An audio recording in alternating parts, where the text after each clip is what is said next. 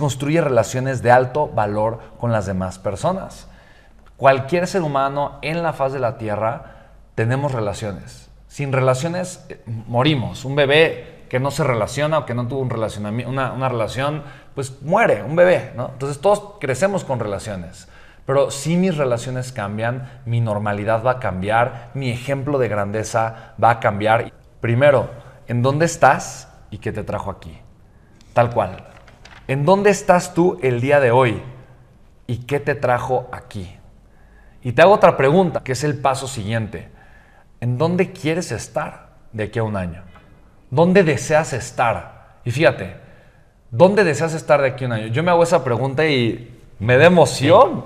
Me da emoción, se me pone la piel chinita, me da muchísima emoción. Me encanta hacerme este planteamiento. ¿En dónde quisiera estar yo dentro de un año? Y automáticamente mi mente se dispara, me pongo a pensar, me pongo a imaginar, me pongo a soñar. Inicio a vivir o a crear algo que se llama una visión.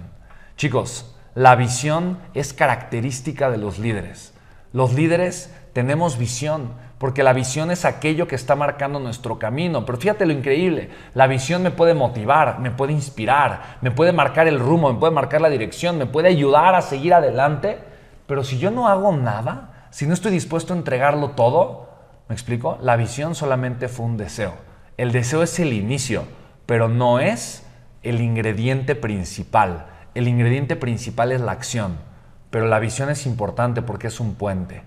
Es un puente, pero un puente que lleva nada, pues no sirve de nada. La visión es el puente que me lleva a una acción concreta que me acerca, obviamente, al lugar donde yo quiero estar.